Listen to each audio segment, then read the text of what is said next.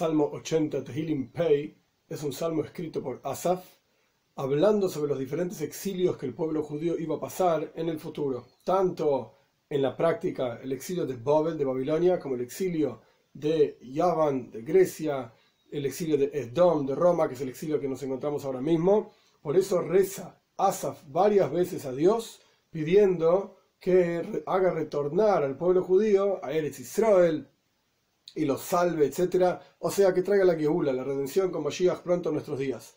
El punto es que por eso al comienzo de este salmo aparece la palabra Eidus. Eidus significa testimonio. Este salmo es un testimonio de los diferentes exilios que el pueblo judío iba a sufrir en el futuro. Y, de vuelta, Asaf reza y pide a Dios para que esos exilios terminen. Vamos a comenzar, vamos a ver que hay otra explicación. Aleph.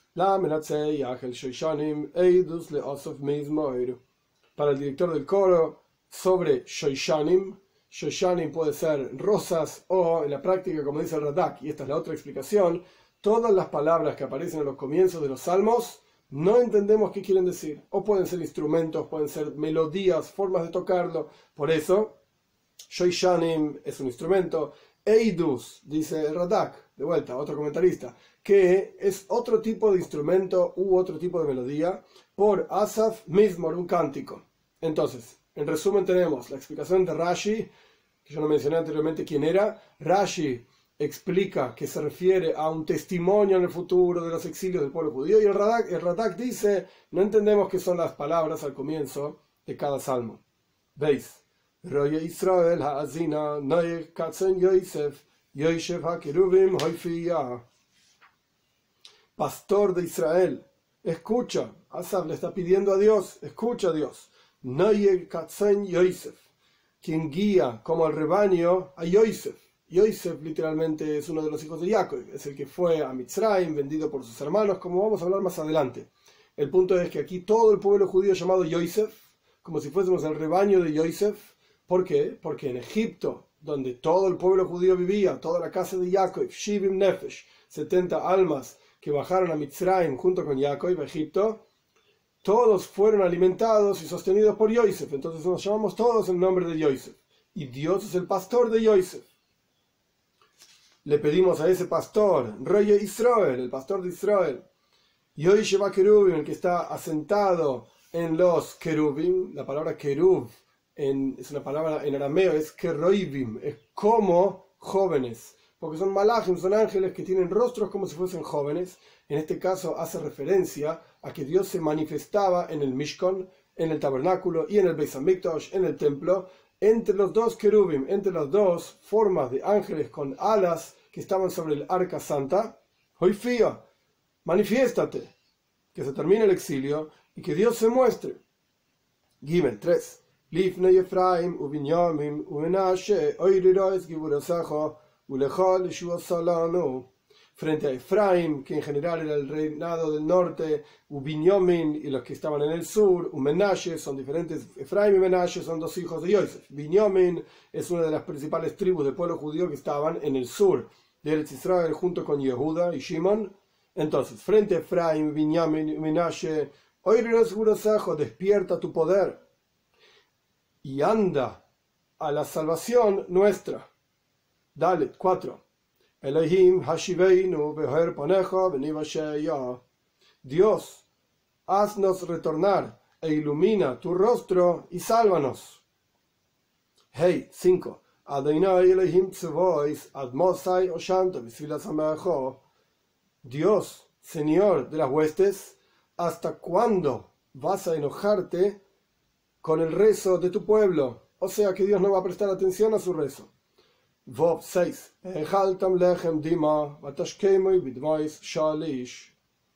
Los alimentaste con pan de lágrimas, o sea, nuestras lágrimas mismas fueron nuestro pan, y los hiciste beber lágrimas shalish. Shalish significa tres, viene la palabra shalish, tres. Y hay diferentes comentarios que explican qué significa esta idea. O porque está hablando del exilio de Mitzrayim, de Egipto, después de Babel, Babilonia, y Mada y Persia o porque está hablando que el exilio En Mitzrayim, en Egipto, fue el triple del exilio en Babel, en Babilonia. En Mitzrayim el pueblo judío pasó 210 años. Ah, y el texto dice 400 años. Esto es lo que Dios le promete a Abraham, que su descendencia van a ser esclavos en una tierra que no es de ellos, en el pacto entre las partes. Y dice, Arbame Shana, 400 años. Esto se cuenta desde el nacimiento de Yitzhak. Hay 400 años hasta la Geula, hasta la redención del pueblo judío de Egipto. Pero en la práctica en Egipto, el pueblo judío estuvo 210 años. Y 70 años que estuvieron en Babel, en Babilonia, es un tercio de los 210 años. Entonces, este, este exilio en Nos hiciste beber lágrimas un tercio. Esta es otra explicación de la idea de un tercio. Zain, 7.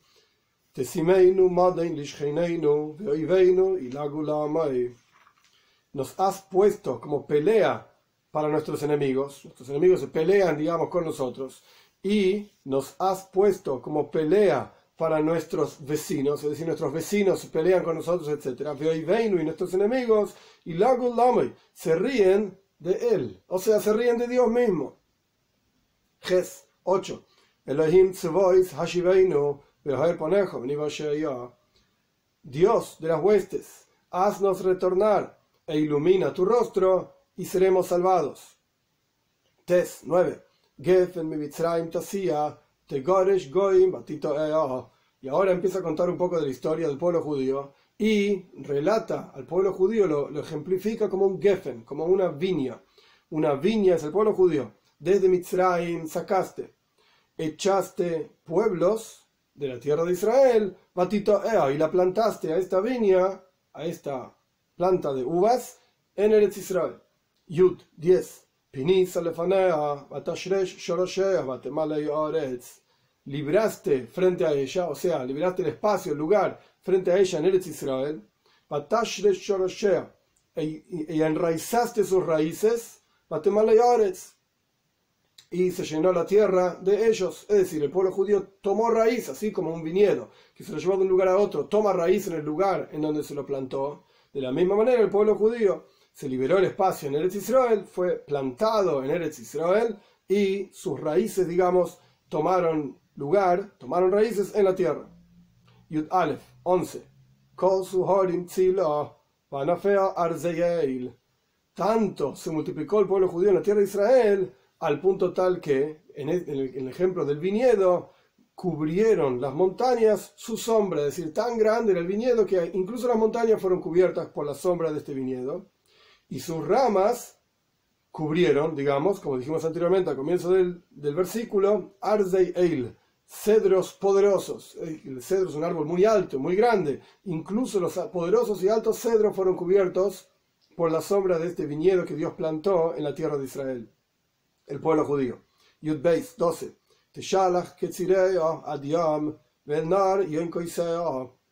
Envió sus ramas hasta el mar, se refiere al mar Mediterráneo, es decir, cubrieron toda la playa, digamos, del mar Mediterráneo.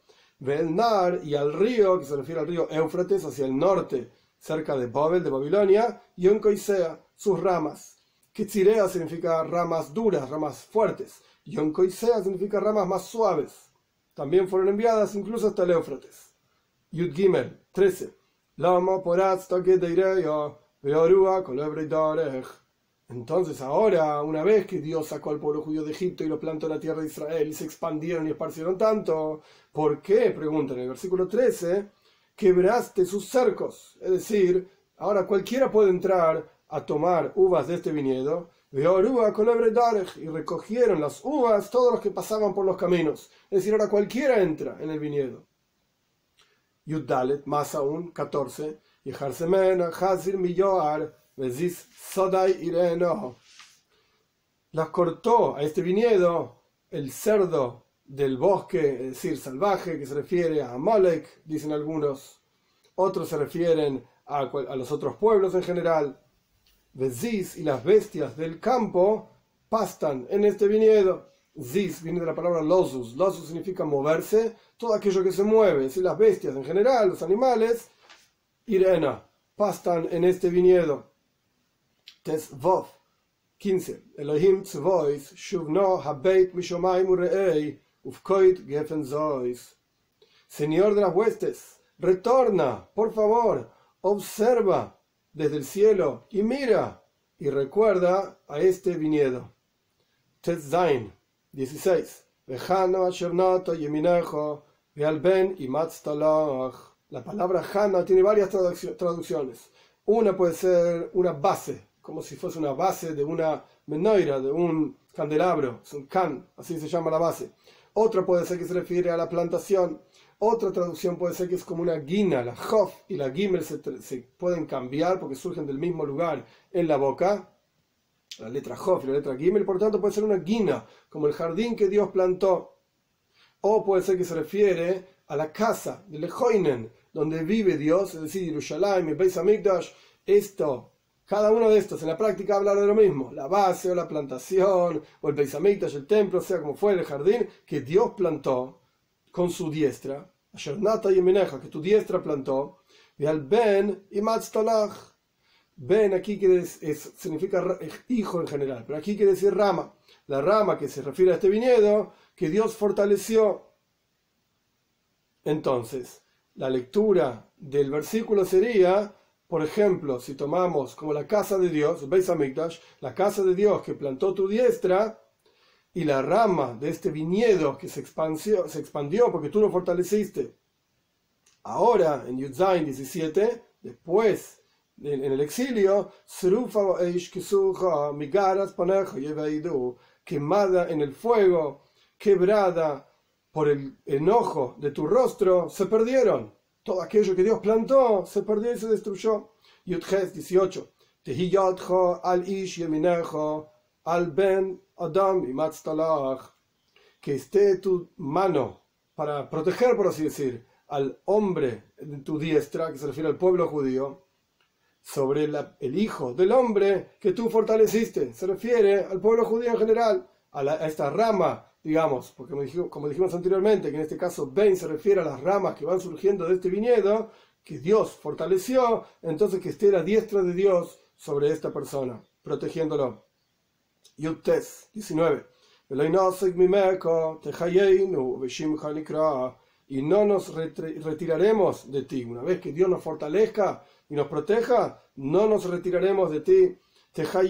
Danos vida, y en tu nombre vamos a llamar en, la, en en la redención, por supuesto vamos a llamar en el nombre de Dios.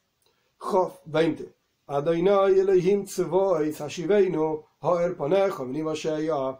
Dios, el Señor de las huestes, haznos retornar, ilumina tu rostro y seremos salvados. Hay varios puntos y asuntos en este salmo muy interesantes.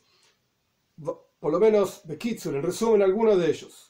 En el versículo 20 aparece el nombre de Dios completo, por así decirlo. Valle, Elohim, Svois, el, el, Dios infinito, el Señor de las huestes, etc. En el versículo 15 solamente aparece Elohim, Svois. Aparece el nombre de Dios, pero aparece otro, no aparece el nombre Avaye.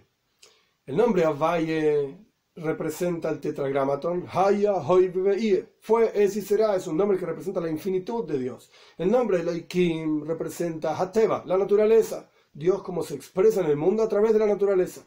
Entonces en el versículo 15 le está pidiendo que Dios se revele a nosotros y nos haga retornar en forma natural y que se termine este golus, este exilio en forma natural.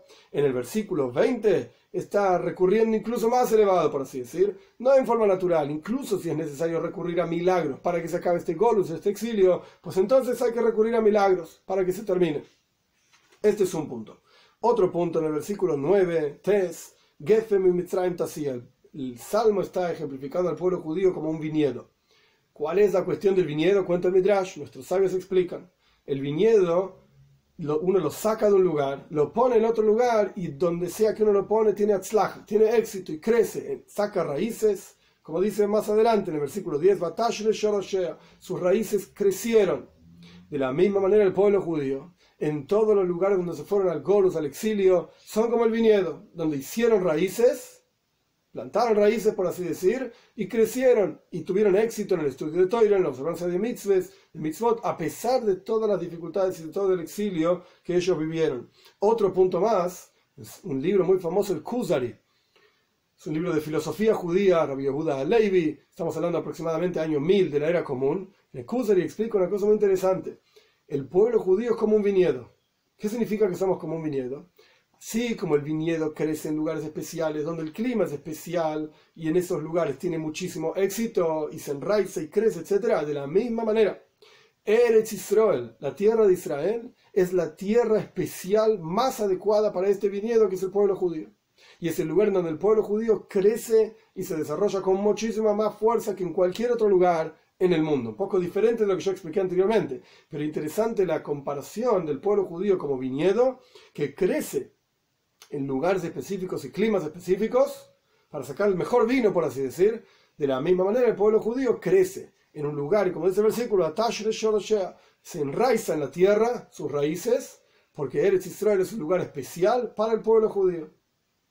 Ahora bien, vamos un poco más atrás todavía en el Salmo, en el versículo 2. Dijimos. Dijimos que el pueblo judío es llamado Yosef. ¿Por qué? Porque Yosef alimentó a todo el pueblo judío, los 70 almas, por así decir, a Jacob y sus, el papá de Yosef y sus hermanos, etc., en Mitzrayim. Por eso nos llamamos Yosef. Pero sin embargo hay un Midrash donde nuestros sabios explican un poco diferente este versículo. Y a, partir de entender este Midrash surgen algunos asuntos muy interesantes en la observancia de mitzvot de cada uno de nosotros. Yosef en este caso sería Dios, no el pueblo judío. Entonces decimos, no el Katzon Yosef, le pedimos a Dios, guíanos como un rebaño, Yosef. Guíanos tú, Dios, como un rebaño. Y tú, Dios, compórtate como Yosef. ¿Por qué justamente elegimos a Yosef? El Salmo elige llamarlo a Dios mismo, Yosef, para aprender de Yosef y de manera tal que Dios se comporte con el resto del pueblo judío, de manera tal, así como Yosef se comportó con sus hermanos, etc. ¿Por qué justamente Yosef? Y el Midrash trae tres asuntos que hizo Yosef, y a partir de estos tres asuntos le pedimos a Dios que Él se comporte con nosotros de esta manera, de estos tres asuntos. ¿Cuáles son los tres asuntos con los que Yosef se comportó? El primer asunto es, así como Yosef juntó grano, etc., en los años de plenitud, para luego utilizar en los años de hambruna, le pedimos a Dios, Dios, nosotros juntar vida nuestra, más en este mundo para el mundo por venir. Entonces, el Midrash está comparando este mundo con los años de plenitud y el mundo por venir con los años de hambruna. Esto es lo que dice el Midrash. Por supuesto que es muy difícil de entender. Es al revés. El mundo por venir es donde Dios está revelado, etc. Eso es plenitud. Y este mundo es hambruna. Dios está oculto. Entonces, ¿qué está diciendo el Midrash? Este es un asunto. Otro asunto que hizo Yosef.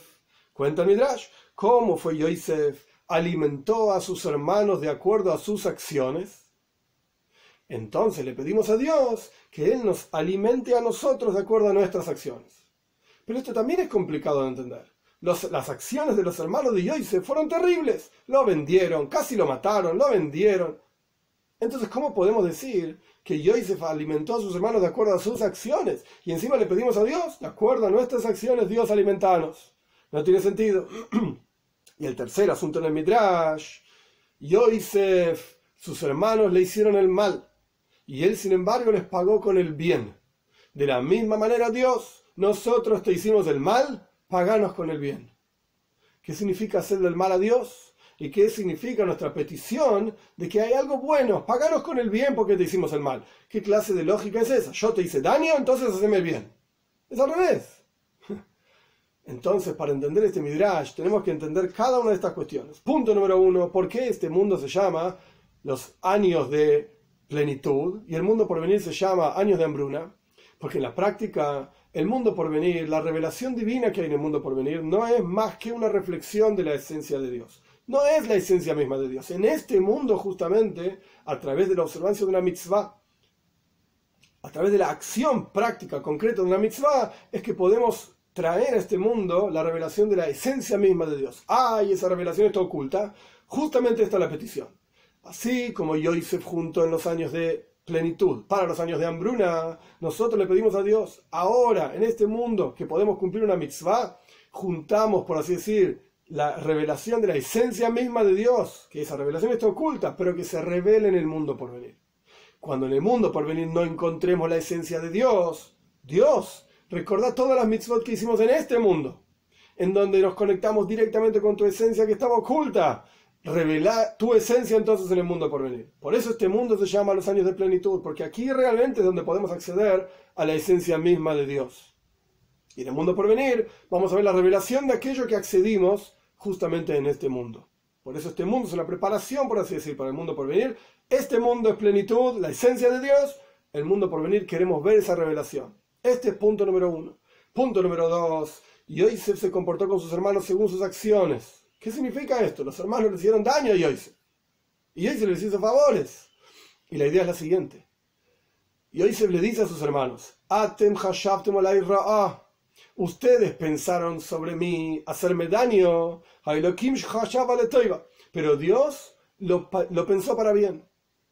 En la práctica lo que ustedes hicieron fue algo bueno, a futuro por así decir, para que yo, dice Yosef, sea el virrey de Egipto y yo pueda sostenerlos a todos ustedes en todos estos años de hambruna. Quiere decir que lo que le pedimos a Dios es, así como Yosef pudo observar, por así decir, que a pesar de que la acción, la, la cabana, la intención de ellos, perdón, de los hermanos, fue negativa, Yosef pudo ver que a pesar de que su intención fue mala, sus acciones fueron positivas. De la misma manera le pedimos a Dios, incluso si nuestras mitzvot, lo que hacemos, no es con la mejor intención. No estamos pensando en su esencia, no estamos vinculándonos con él, simplemente estamos actuando, estamos haciendo la mitzvah, como dicen nuestros sabios, a lo principal es la acción. Incluso en ese caso, comportate con nosotros según nuestras acciones. Deja de lado aquello que estamos pensando que quizás no es la mejor intención. No conocemos los detalles de cada mitzvah, no conocemos la mística de la mitzvah, ni siquiera tenemos hayus y ganas en hacer esa mitzvah. No tenemos energía y entusiasmo.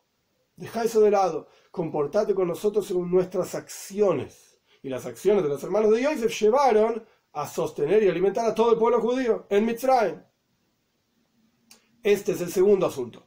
El tercer asunto los hermanos de Yosef le hicieron el mal a Yosef y Yosef les pagó, digamos, con el bien. De la misma manera le pedimos a Dios, nosotros te hicimos el mal, paganos con el bien. ¿Qué quiere decir esto? El concepto del mal en este contexto es una aveira, una transgresión de la Torah.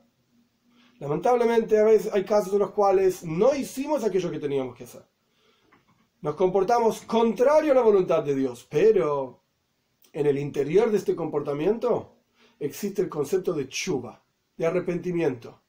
Y cuando la persona se arrepiente, como dicen nuestros sabios, en el lugar donde están parados Vale y Chuba, las personas que se arrepienten y se acercan a Dios,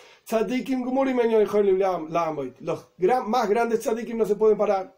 Quiere decir que nosotros nos comportamos con Dios mal porque transgredimos su voluntad y que Él nos pague, por así decir, con el bien. Es decir, que sea capaz de ver que lo más interior, lo más profundo de esa mala acción era Chuba era poder llegar al gran nivel y a la gran elevación que representa el arrepentimiento y el acercamiento a Dios después de la transgresión. Esto no quiere decir que hay que ir a transgredir, Dios libre guarde. Pero quiere decir que si la persona transgredió, puede acceder ahora a un nivel superior todavía de vínculo con Dios.